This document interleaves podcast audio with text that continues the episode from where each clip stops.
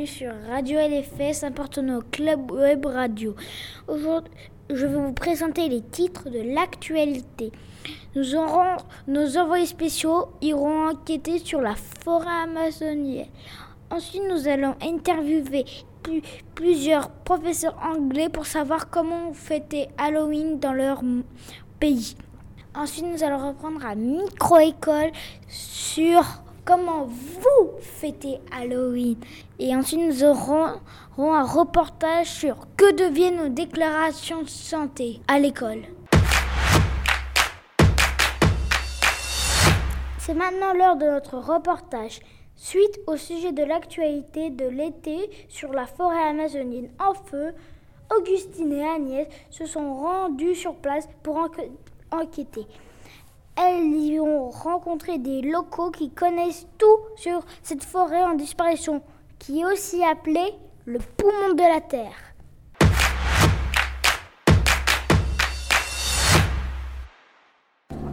Nous sommes partis de la ville la plus proche, Iquitos. Nous arrivons en 4x4 dans la forêt amazonienne.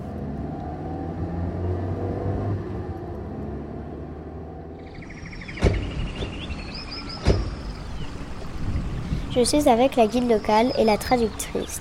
Dans la forêt amazonienne, il fait très très chaud et très humide, nos habits nous collent à la peau.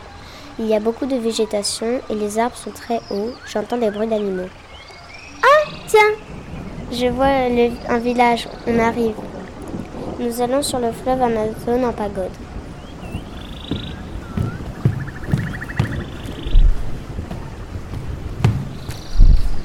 Oi, oi, oi. Il y a eu cet été beaucoup d'incendies difficiles à éteindre.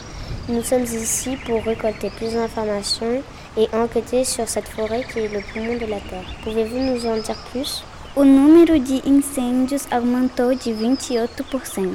Le nombre d'incendies a augmenté de 28%. Au cours des dix premiers jours du mois d'août, 10 136 points de feu ont été identifiés.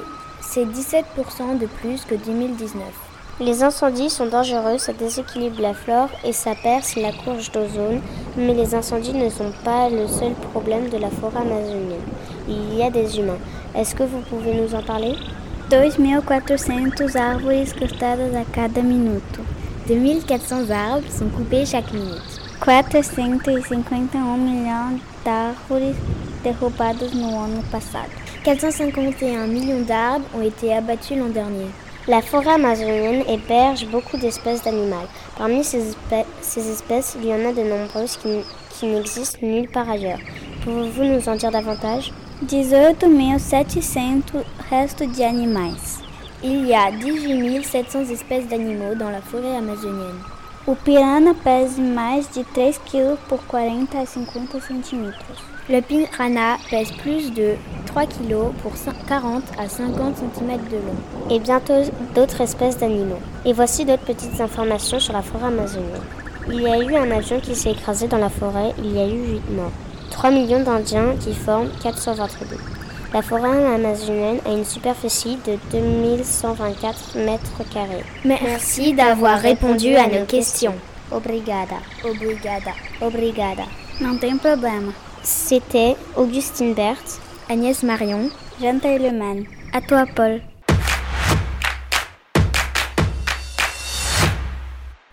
Tout de suite, un peu de pub. Salut, vous voulez faire part à Halloween? Alors vous avez ce qu'il vous faut. C'est une boîte remplie de sangsues. Quand tu mets ta main à l'intérieur, elle est couverte de sangsues. Faites attention, elle est en édition limitée. Pour la voir, appelez le numéro 36 36 force force force. Dépêchez-vous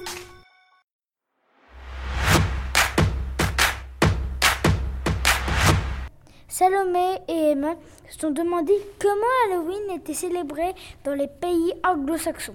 Pour cela, elles ont interviewé nos enseignants d'anglais de l'école, Daniel, Kevin et Samantha.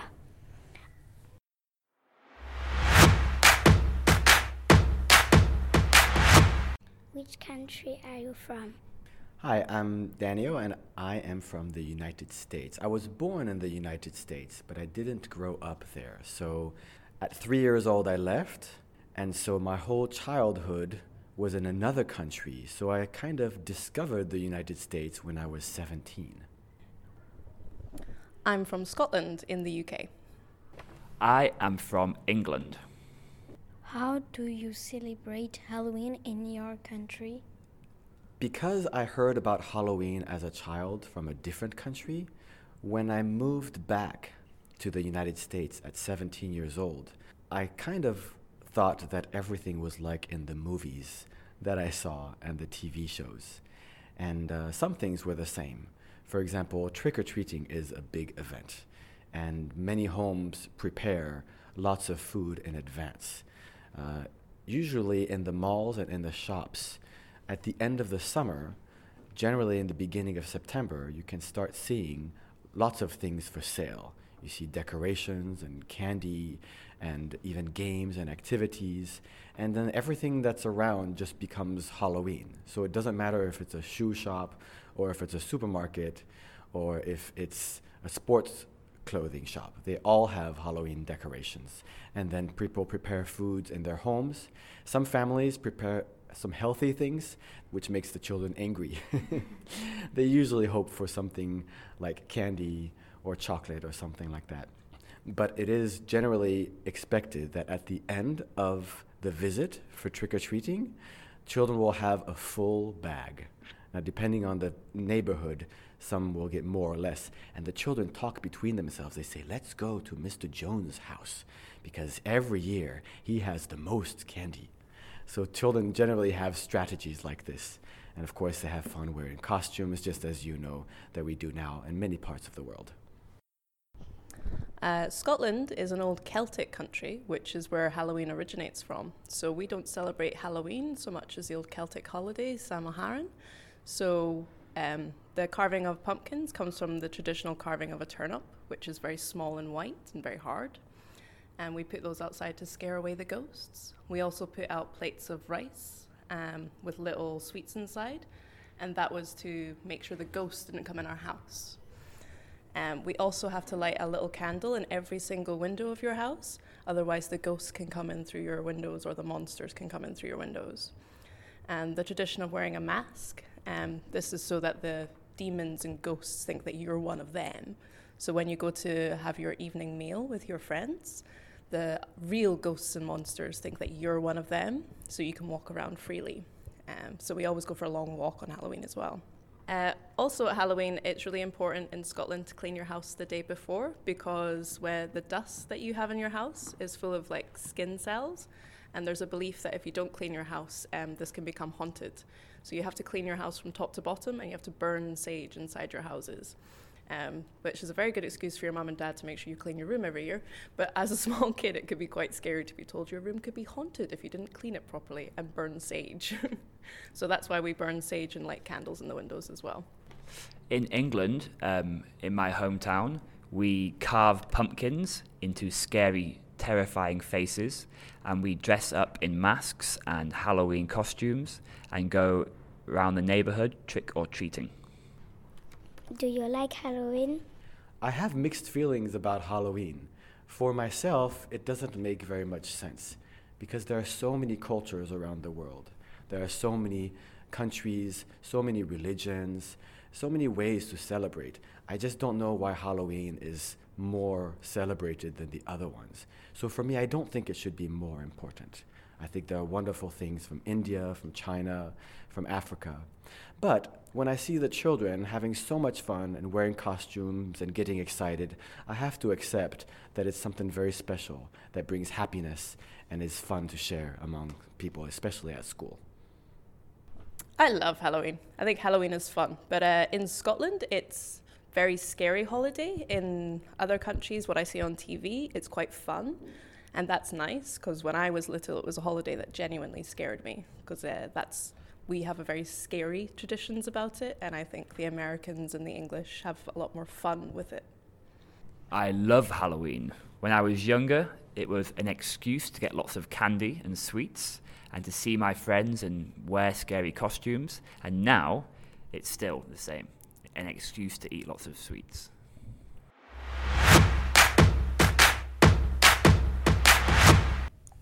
Après Une petite page de pub, rendez-vous pour notre reportage. Une télécommande universelle qui s'abatte votre maîtresse. Imaginez, plus de devoirs et que des récrés. En plus, elle ne s'arrête jamais de fonctionner. Attention, elle est en édition limitée. Dépêchez-vous, il n'y en a presque plus. Appelez au numéro 3636 Farce Farce pour la voir.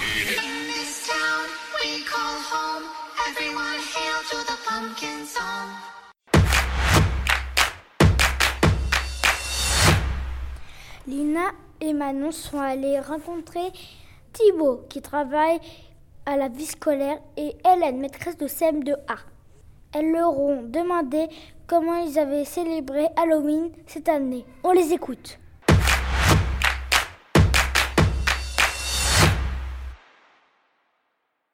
Bonjour, nous sommes Lina et Manon. Nous allons faire le micro-école et nous allons poser des questions à Thibaut. Quel déguisement as-tu porté à Halloween euh, cette année, j'ai malheureusement pas vraiment prévu de déguisement. J'ai une amie qui m'a prêté une magnifique perruque verte et euh, j'ai pu me balader dans les couloirs du lycée euh, à cette perruque, avec cette perruque, pardon. Et voilà, j'espère que j'ai fait peur à tout le monde.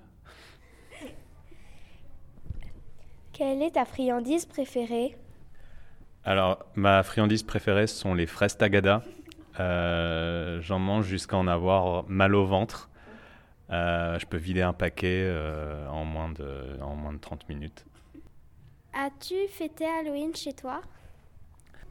Alors, euh, j'ai pas fêté Halloween chez moi, j'ai fêté Halloween à Disneyland. donc, je suis allé voir la parade d'Halloween à Disneyland. j'ai acheté un déguisement à Disneyland de pirate. Et j'ai fêté Halloween avec Jack Sparrow. As-tu décoré ta maison ou ton appartement? Euh, Oui, j'ai mis des petits autocollants sur les vitres, des petites citrouilles. Et aussi pour Halloween, euh, euh, on a l'habitude d'acheter une citrouille, de la creuser et de mettre une bougie à l'intérieur. Maintenant, nous allons poser des questions à Hélène. Quel déguisement as-tu porté à Halloween? Alors, pour Halloween, j'ai porté une longue cape rouge euh, j'avais aussi euh, des cornes sur la tête et euh, un petit peu de sang qui dégoulinait près, des, près de la lèvre. Alors j'étais déguisée en quoi? En vampire? J'étais déguisée en vampire, c'est ça. Quelle est ta friandise préférée? Alors ma friandise préférée, c'est la fraise tagada et le réglisse. J'aime beaucoup le réglisse. Euh, ce sont des bonbons qui me rappellent euh, mon enfance, mes vacances à la campagne chez ma grand-mère. Et donc j'aime beaucoup. As-tu fêté Halloween chez toi? Alors oui, j'ai fêté Halloween parce que j'ai aussi euh, une fille qui fêtait Halloween, donc qui aime bien ça. Donc j'ai fêté Halloween, ma fille est allée récolter des bonbons et puis le soir on s'est rassemblés avec des amis pour, pour dîner ensemble. C'était l'occasion. As-tu décoré ta maison ou ton appartement? Oui, j'ai décoré l'entrée, la porte d'entrée. J'ai mis une grande toile d'araignée, un faux serpent, une, euh, grosse araignée et j'avais une tête de mort avec des yeux rouges qui clignotaient. Merci.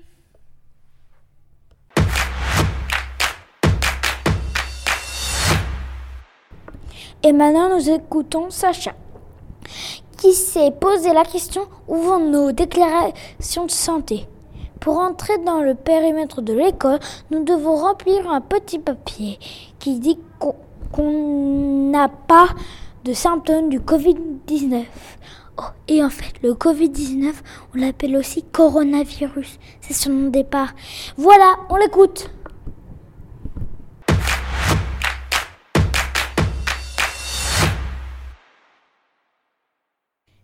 C'est Sacha, votre journaliste. Alors, où terminent nos déclarations de santé?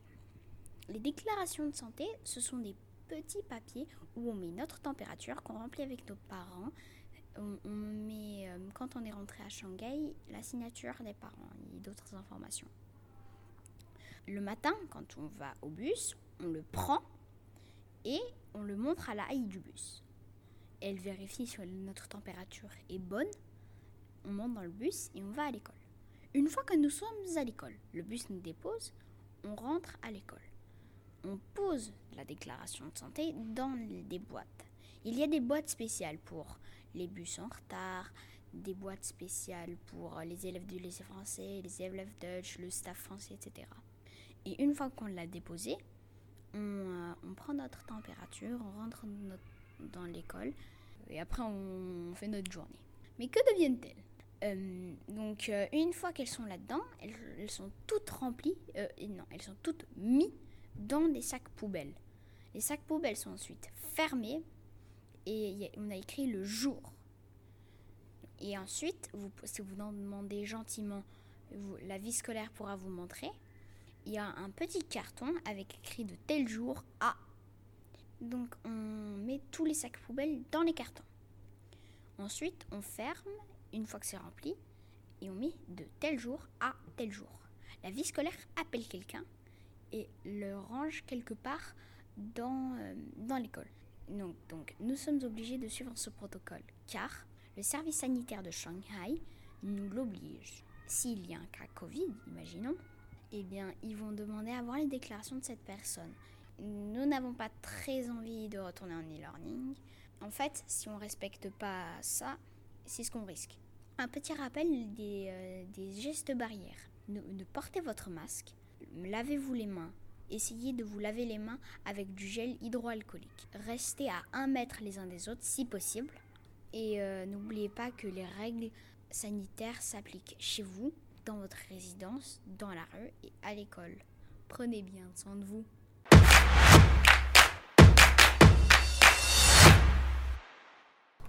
Et voilà, l'émission est terminée. J'espère que vous a plu et que vous avez découvert plein de choses que vous ne saviez pas encore. Et, et encore merci d'avoir écouté le Club Web Radio du LFS de Qingpu. Au revoir et à bientôt j'espère.